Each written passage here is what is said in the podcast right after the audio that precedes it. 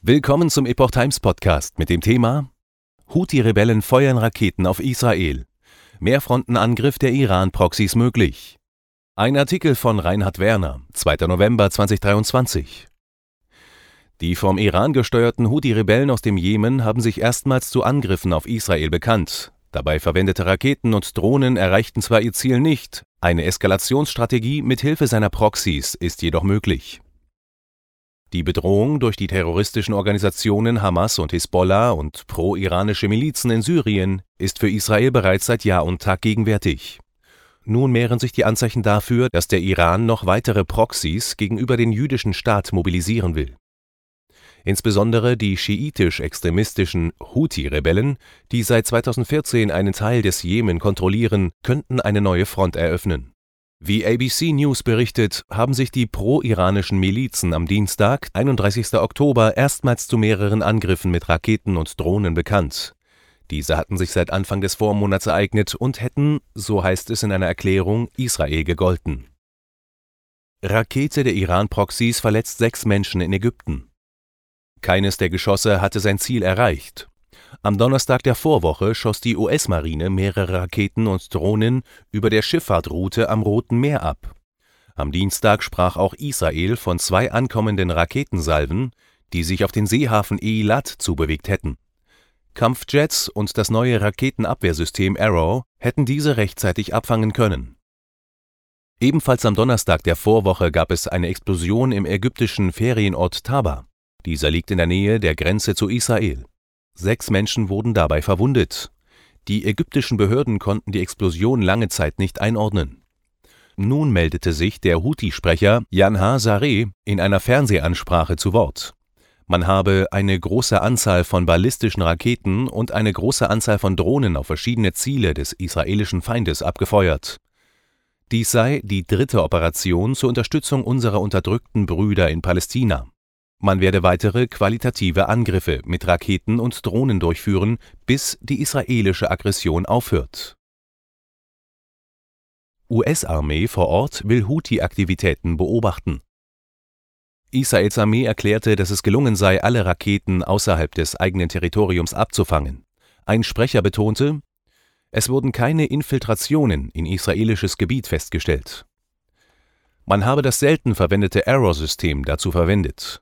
Dieses fängt, so das Center for Strategic and International Studies, ballistische Langstreckenraketen mit einem Sprengkopf ab, der üblicherweise Ziele im Weltraum zerstört. In Eilat habe der Angriff jedoch einen Alarm der Luftschutzsirenen ausgelöst. Dies habe die Bewohner dazu veranlasst, Schutzräume aufzusuchen. Auch der Pressesprecher des Pentagon, Brigadegeneral Pat Ryder, hat bestätigt, dass es einen von Houthi-Territorium ausgehenden Angriff auf Israel gegeben habe.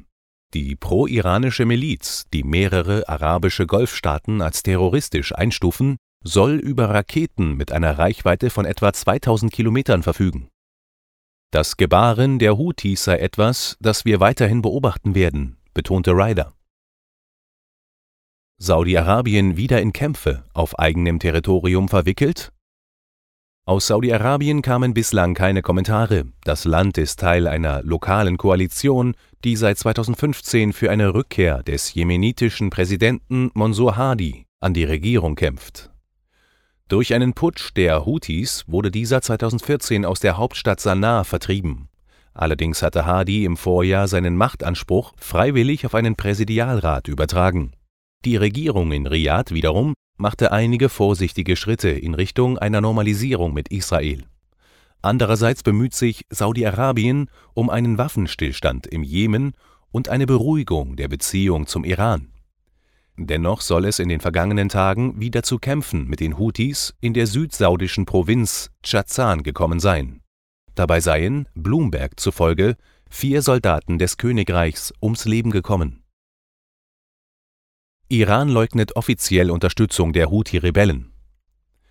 Wohl aufgrund eines geltenden Waffenembargos der UNO gegen die Houthi-Rebellen bestreitet der Iran, diese Waffen zu liefern.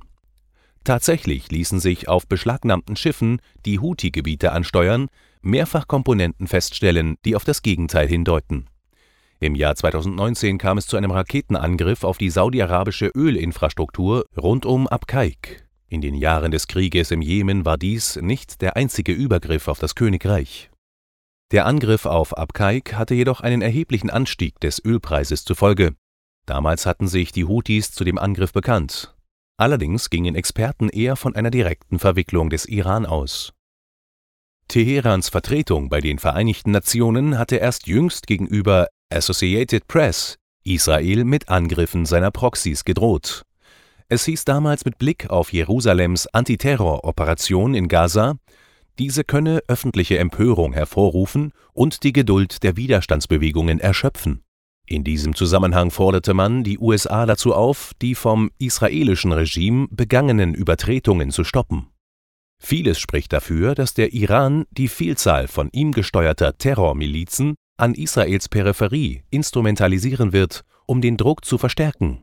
Auf diese Weise könnte Teheran versuchen, den jüdischen Staat in einen Mehrfrontenkrieg zu verwickeln, ohne selbst offiziell zur Konfliktpartei zu werden